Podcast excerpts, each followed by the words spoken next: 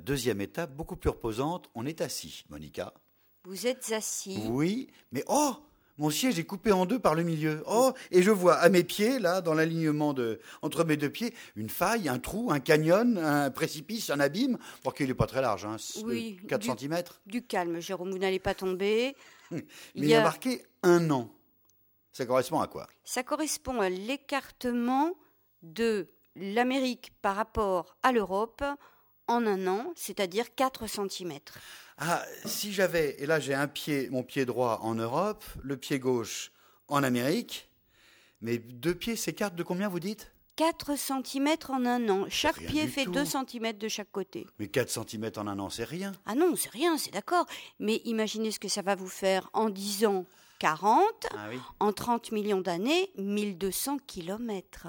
Mais ça veut dire que l'Europe s'éloigne de l'Amérique? Pourquoi? Euh, des histoires politiques avant tout. Non, Euh, sérieusement. On s'éloigne de l'Amérique tout simplement parce que il se trouve que la Terre est couverte de morceaux d'écorce qu'on appelle des plaques.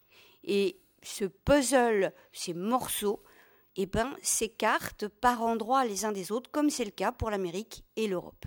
C'est ça qu'on appelle la tectonique des plaques. Alors, si ça s'écarte l'un de l'autre, votre, votre pièce du puzzle, à l'autre bout, ça- fait quoi? Eh bien forcément, vous pensez bien que vu que la Terre est ronde, si on s'écarte par endroits, on va se rentrer dedans ailleurs. Et cette théorie de la tectonique des plaques nous explique justement pourquoi, comment ça va se chevaucher, euh, faire des angles, ça tourne autour de quoi ces plaques, comment ça a bien pu... euh, Il y a combien de plaques? On en a une douzaine, mais ça va dépendre aussi de l'échelle à laquelle vous regardez. Plus vous regardez en finesse et plus vous allez en trouver. On va passer à 15, on va passer à 20.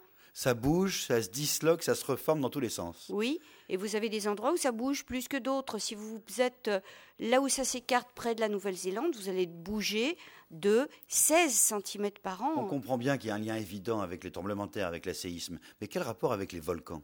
Alors, vous voyez ce trou que vous avez entre les deux pieds C'est pas un vide, hein. La nature a horreur du vide.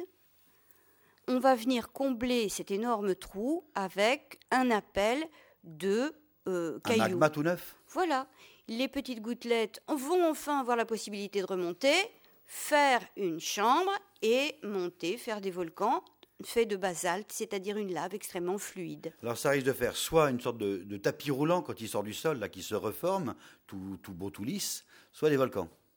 C'est pas vraiment du tapis roulant parce qu'effectivement ça c'est une ancienne idée, mais ça fait des volcans, des volcans qui vont faire de la lave effusive, de la lave dite rouge pour nous, c'est-à-dire quelque chose qui coule, extrêmement fluide. Heureusement, en général, ça se passe plutôt au fond des océans. Heureusement, la plupart du temps, c'est au fond des océans. On a même 70 000 kilomètres de long comme ça sur tout le globe d'endroits où ça s'écarte.